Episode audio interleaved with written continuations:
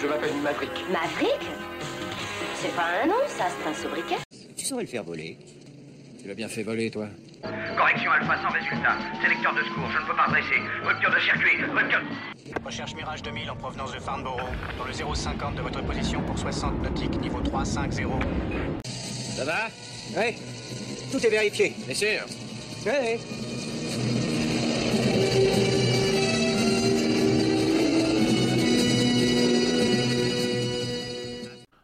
Tous et bienvenue dans l'épisode 6 de cette rubrique où je vous parle comme habituellement d'un avion mythique et d'un produit culturel qui lui est associé.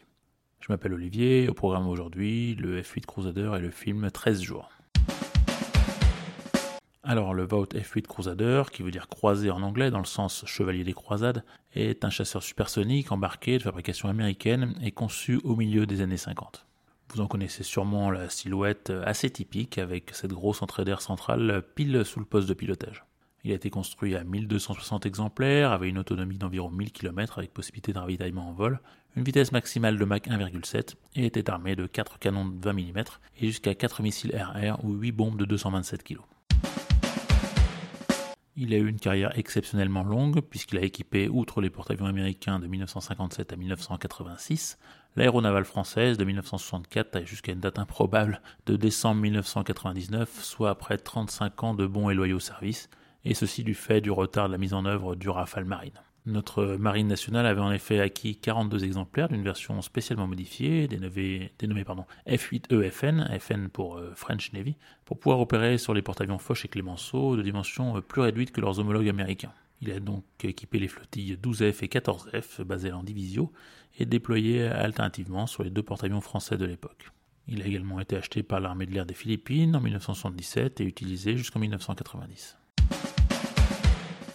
Même s'il était équipé de missiles RR, c'était le dernier chasseur conçu pour avoir des canons comme armement principal. D'où le slogan des pilotes de cruise When you're out of F8, you're out of fighters. Soit, si vous êtes à court de F8, vous êtes à court de chasseurs.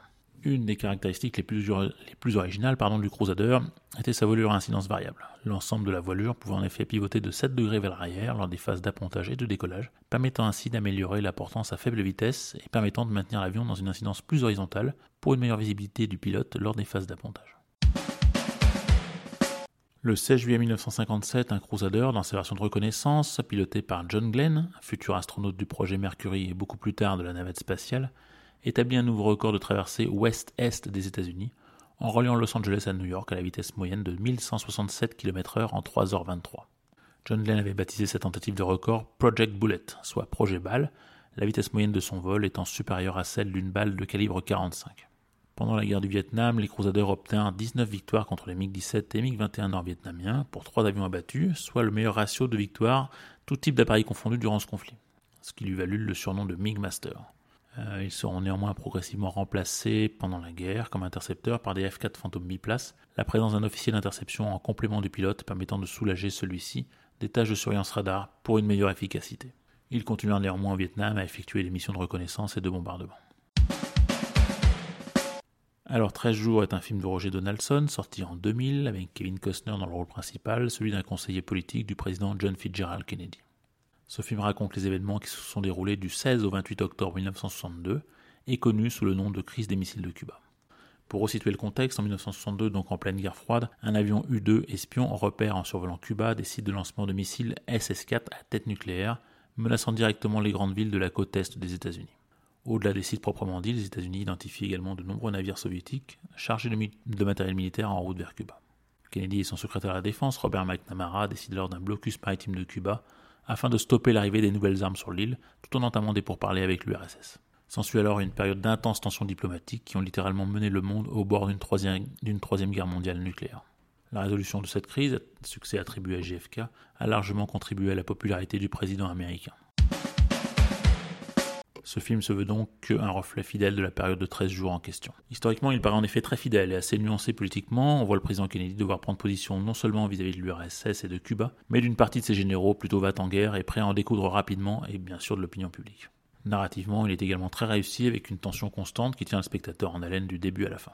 Kevin Costner est donc le personnage principal dans le rôle de Kenny O'Donnell, le conseiller spécial du président, mais tous les acteurs sont excellents, bien que moins connus en France, et vraisemblablement choisis pour leur ressemblance avec les personnages historiques qu'ils incarnent, soit JFK, son frère Robert Kennedy, alors ministre de la Justice, Robert McNamara, etc. Alors, quel rapport avec le F-8 Crusader?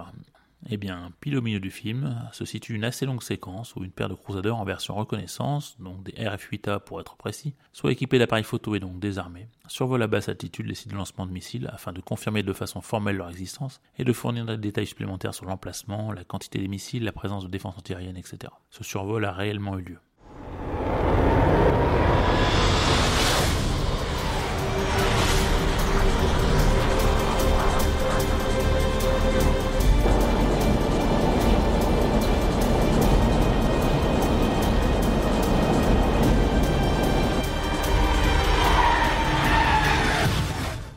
Dont je n'ai pas pu vérifier l'authenticité et que les pilotes de F8 auraient été avisés de ne pas dire qu'ils avaient été pris pour cible par la défense antiaérienne, afin de ne pas donner d'éléments favorisant la ligne dure des généraux américains, partisans d'une riposte armée envers Cuba.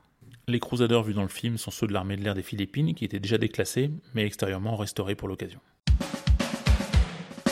Alors, si vous voulez en savoir plus sur le Crusader, je ne peux évidemment que vous recommander la lecture de deux ouvrages. Le premier est celui de mon ami Chris Monnier, dont vous avez pu entendre l'interview dans cet épisode 80 de Parlons Aviation, et dont je rappelle le titre, F8 Crusader 149-210. Il est édité par l'auteur. Attention, il est rédigé en langue anglaise, mais assez simple à lire si vous avez quelques notions, et aussi avec une iconographie photographique extrêmement riche. Le second est une autobiographie qui s'appelle tout simplement Pilote de Crusader par Claude Gaucherand, paru en 2015 aux éditions JPO. Une vraie vie dans l'aviation embarquée et plus de 2200 heures de vol sur Crusader pour l'auteur, à bord de ce chasseur euh, envers lequel il garde une véritable tendresse. Enfin, si vous passez par Montélimar, n'oubliez pas de visiter le musée de l'avion de chasse, où le F-8 de Chris trône en bonne place dans le hall d'accueil, mais où de nombreux autres avions superbement restaurés vous attendent aussi. Un autre exemplaire, un des rescapés de la marine française, soit un F-8P, P pour prolonger, restauré par l'Association des ailes anciennes de Toulouse, est visible au musée Aéroscopia dans cette belle ville. Voilà, c'est terminé pour aujourd'hui. J'espère que cet épisode vous a intéressé. Je vous laisse avec la musique du film 13 jours du compositeur Trevor Jones. Retrouvez-moi tous les 15 jours dans le podcast d'Antoine Parlons Aviation et laissez-moi vos commentaires sur cette rubrique sur la page Facebook de l'émission ou à légendairesavions.gmail.com.